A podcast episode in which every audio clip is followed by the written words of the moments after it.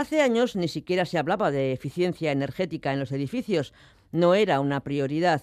Con el paso del tiempo se han ido incorporando mayores exigencias en cuanto al consumo energético en la edificación y hoy en día tanto los inmuebles de nueva construcción como los que se rehabilitan deben cumplir con una serie de estándares de eficiencia energética. Pero esto debe ser un objetivo prioritario a costa de qué ¿Cuáles son los pros y los contras? Se lo vamos a preguntar a nuestra colaboradora Ana Azcona, arquitecta, como saben. Egunon, Ana. Egunon, ¿La eficiencia energética tiene una cara oscura? Bueno, una cara oscura no sé, es una manera también de, de, acercarse al tema. Bueno, como idea general es una buena idea de partida, ¿no? La eficiencia energética es un concepto que ya lo tenemos como muy interiorizado, ¿no? En, la sociedad, todo el mundo cuando habla de eficiencia energética, algo que antes sonaba como un poco unas palabras ahí más raras, ya todo el mundo más o menos ya sabe de, qué trata, ¿no? Pero también hay que ver eso de qué modo se, se materializa, cómo se pasa un poco del concepto a la, a la práctica. ¿Y cómo reducimos a mínimos el consumo de energía de un edificio? Pues a ver, es que también, eh, a ver, antiguamente eh, la eficiencia energética no era una prioridad, ¿no? Entonces, con el paso de los años, pues han ido incluyendo mayores exigencias, pues porque vamos avanzando en, con las normativas, en conocimientos, necesidades. La sociedad al final va variando y, y nos vamos como adaptando, ¿no? Entonces, hoy en día los estándares que manejamos son mucho más eficientes que los que eran. Lo que pasa que últimamente yo tengo la sensación de que de que tenemos la idea metida de que hay que hay que limitar esa ese gasto energético como a toda costa, como si fuese una prioridad, pero eso también tiene su como sus consecuencias, como sí, como su cara B, ¿no? Entonces, para reducir el consumo de energía de un edificio siempre, bueno, partimos como de, de, un estudio de necesidades, orientación, un diseño de huecos, a lo que toda la vida se ha conocido como diseño pasivo, ¿no? Pues tener en cuenta el entorno y, y cómo sacarle el, mayor partido a lo que hay. Luego, bueno, con un buen aislamiento y demás. Pero dentro de todos esos parámetros hay uno que es el que a mí hoy me gustaría un poco poner, poner el foco o hablar de él, que es el tema de la estanqueidad del edificio. Porque claro, cuando ya llegas a unos mm, valores em, de eficiencia energética determinados que ya son bastante exigentes respecto a lo que estamos acostumbrados, si tú quieres dar un pasito más, por así decirlo, eh, ¿a dónde vas? Pues tratas de que, de que el edificio sea menos estanco, porque, o perdón, que sea más estanco, hmm. porque así reduces también el, el consumo de energía. Eh, pero se, puede llegar a, reducir la estanqueidad a cero. Si ese, si ese es el objetivo, ¿qué, ¿qué, pasa cuando se reduce la estanqueidad a cero? A cero, cero, cero, no, no, no se, no se puede, no se puede reducir, pero sí que es verdad que que si tú bajas esos parámetros, pues al final, como el, el aire, lo que es la piel del edificio, eh, no, no pasa tanto aire, pues eh, también hay como menos pérdidas, por así decirlo. Entonces, si aumentamos la, la estanqueidad, eh, baja la permeabilidad del edificio, es decir, es como menos transpirable. Y para hacerte un poco la idea, es como si tú, cuando te pones un chubasquero, tú notas enseguida, ¿no? Al rato, a las horas, que el cuerpo no transpira y entonces empiezas a, sudar porque, porque te falta ventilación. Entonces, los propios chubasqueros suelen tener como unas aberturas laterales que el usuario se los puede regular, te lo puedes abrir un poquito más, un poquito menos, y así entra el aire y eso se y, y, el sudor pues eso se va secando. Entonces es un poco esa idea tan básica, tan simple, trasladada a los edificios, ¿no? Es como si la piel del edificio, las fachadas, cubiertas y demás fuesen ese chubasquero, que tú lo puedes hacer que transpire más o transpire menos. ¿Cómo se consigue que los edificios respiren, que el aire se renueve?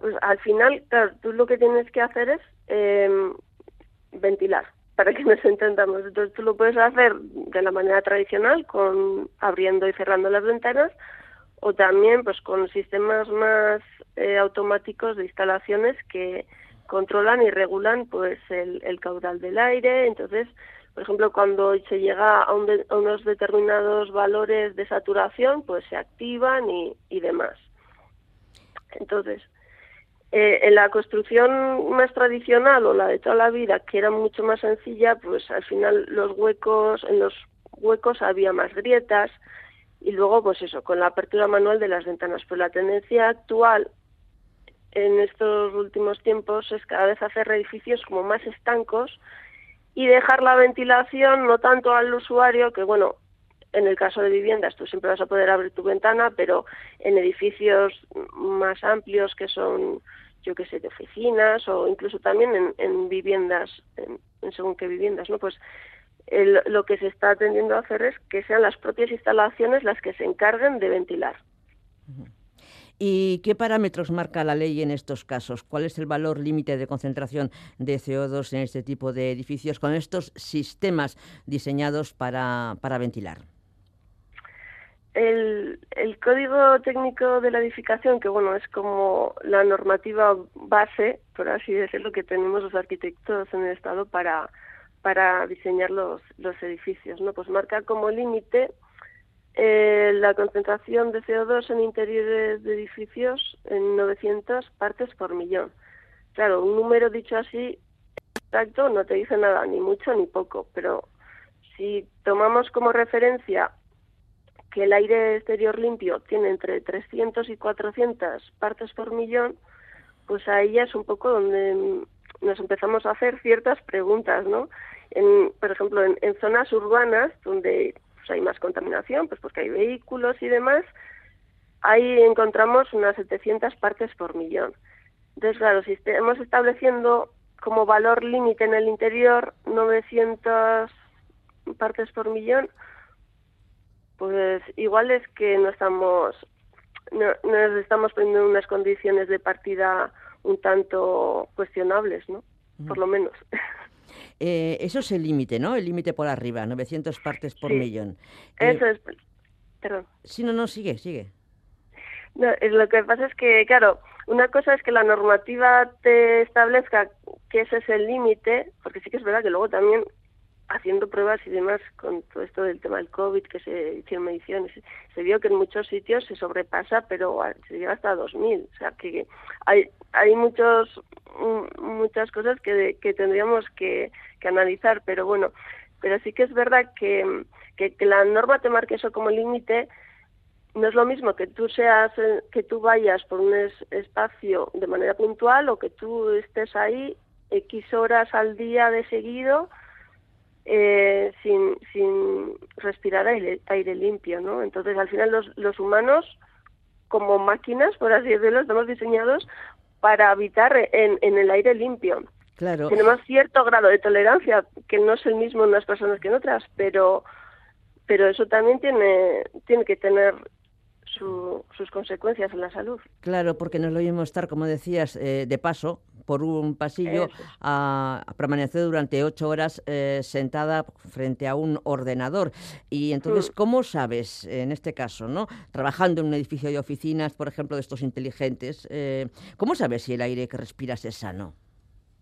Hombre, hay medidores que más o menos que, que tú puedes ver pues las concentraciones de CO2, aunque yo también creo que también hay ciertas, no, no solo es el CO2, el aire tiene muchos compuestos y hay mucha, y no, y no medimos todo.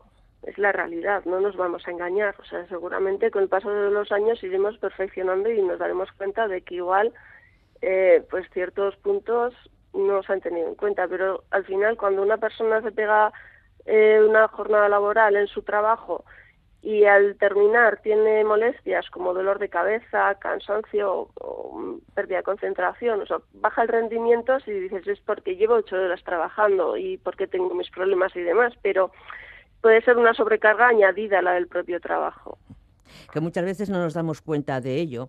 Em, estamos hablando de, instalaciones automatizadas, que son las encargadas de renovar el aire en este tipo de edificios. Ahora bien, ¿compensa el gasto económico de la persona usuaria para llegar a estos valores de ahorro energético y, se amortiza y cuándo? esa es una buena pregunta porque, bueno, por un lado estarían más los edificios públicos y por otro lado yo diferenciaría más pues las viviendas y así que tienen como otro otro nivel de al final tu, tu vivienda la puedes programar para que se que funcione de manera automatizada de cierto modo pero luego el usuario abre y cierra las ventanas cuando quiere. Entonces toda, todas esas instalaciones que tú has diseñado para que vayan de manera automática, igual es que es un gasto un poco cuestionable, porque si luego no van a funcionar de ese modo, ¿para qué te gastas ese dinero? Entonces, luego también habría, muchas veces no se tiene en cuenta el, el, el coste de, de, de esas instalaciones en, a ver en cuántos años se amortiza, porque luego esas instalaciones requieren mantenimiento, eh, se estropean, sí que es verdad que hay un ahorro de que gastas menos en la factura, pero muchas veces con un diseño, em, con un buen diseño, pero sin, sin necesidad de llegar a ese extra o a esa a ese punto tan exagerado, por así decirlo, ya tienes, mm, ya ahorras bastante la factura y no tienes eh, ese gasto añadido que, que yo creo que en muchas ocasiones es excesivo. ¿Y qué pasa antes y después de la vida útil de estos aparatos? Eh, en su fabricación, elementos empleados, eh, el reciclaje. Es que eso muchas veces tampoco se tiene se tiene en cuenta porque claro dices bueno pues sí son aparatos que que, que mejoran la eficiencia energética ya pero pero es que luego ese aparato eh, cuando ya no funciona dónde va cómo se recicla. Muchas veces nos tapamos los ojos y decimos, bueno, esto ya, ya se encargarán otros, ya se encargarán otros, no es mi problema, pero al final es como, es un tema mucho más global, no es tan puntual como para fijarte solo en que vas a ahorrar tanto y, y sobre todo que si tú igual me reitero pero si tú ya tú ya tienes una buena base de, de diseño de aislamientos, de orientación, etcétera, etcétera, y también unas instalaciones estándares mm, que también, eh, pues eso, como mejoradas, ya darle ese plus de la estanqueidad tampoco te va a ahorrar tanto como, como el gasto que va a ser y luego la carga que va a tener todas esas instalaciones. Mm. ¿Se han estudiado los efectos en la salud de los usuarios o todavía poco? Pues eso ya es más un tema de, de, los médicos, ¿no? Y de la gente de la salud. A mí ya eso se me escapa un poquito, pero pero sí que sí que es verdad que yo creo que es que sería interesante que trabajásemos un poco de manera más coordinada entre diferentes gremios, porque al final eh, cada uno llegamos hasta donde llegamos y muchas veces cosas que se nos escapan, pues con, con el aporte de, de otras disciplinas, pues sería mucho mucho más interesante y, mejor. ¿Se puede consumir la mínima energía en el uso del edificio como objetivo prioritario? Me gusta esta pregunta, pero yo eh, la, dividiría en dos, porque tiene un tiene dos partes. Consumir la mínima energía en el uso del edificio, sí, por supuesto. En eso estamos y, y para eso trabajamos. Pero como objetivo prioritario, pues pues no, porque mm, si tú pones el foco solo en un parámetro, está claro que en algún momento vas a descompensar otros, como es en este caso el, el tema de, la estanqueidad, ¿no? Entonces, si tú haces eh, un diseño para consumir la mínima energía en el uso del edificio, pero teniendo en cuenta que luego ese aire sea sano y, una, y otra serie de parámetros, pues el resultado va a ser mucho mejor que si solo te centras en eso y dejas el resto de, cuestiones de lado. Dubái acoge estos días la 28 edición de la conferencia sobre el cambio climático. Se han celebrado ya tantas, Ana, y hemos visto tan pocos compromisos cumplidos que, eh, no sé, ¿qué, ¿qué esperas como arquitecta de esta nueva cumbre? Yo esperar, esperar, no espero muchas cosas, sinceramente. Pero bueno, entiendo que estas cumbres son necesarias porque la alternativa es que no, no hacer cumbres ni siquiera, ¿no? Entonces, por lo menos hay cumbres. Ya hay cumbres, luego sí que es verdad que, que hay gente que va con como algunas intenciones eh, de, de llegar a acuerdos, pero hay hay tantos intereses en el tema, sobre todo de, de, los combustibles, que al final las decisiones que, que salen de ahí suelen ser un tanto genéricas. Un poco lo que lo que comentamos que sí palabras muy bonitas pero luego eso cómo se traslada luego al día a día. Bueno, lo veo más complicado. Pues eh, veremos, veremos en los próximos días qué es lo que ocurre porque cada vez nos queda menos tiempo. Ana Azcona, arquitecta, ha sido un placer. Gracias por compartir este rato en Hágase la Luz. Vale, es que me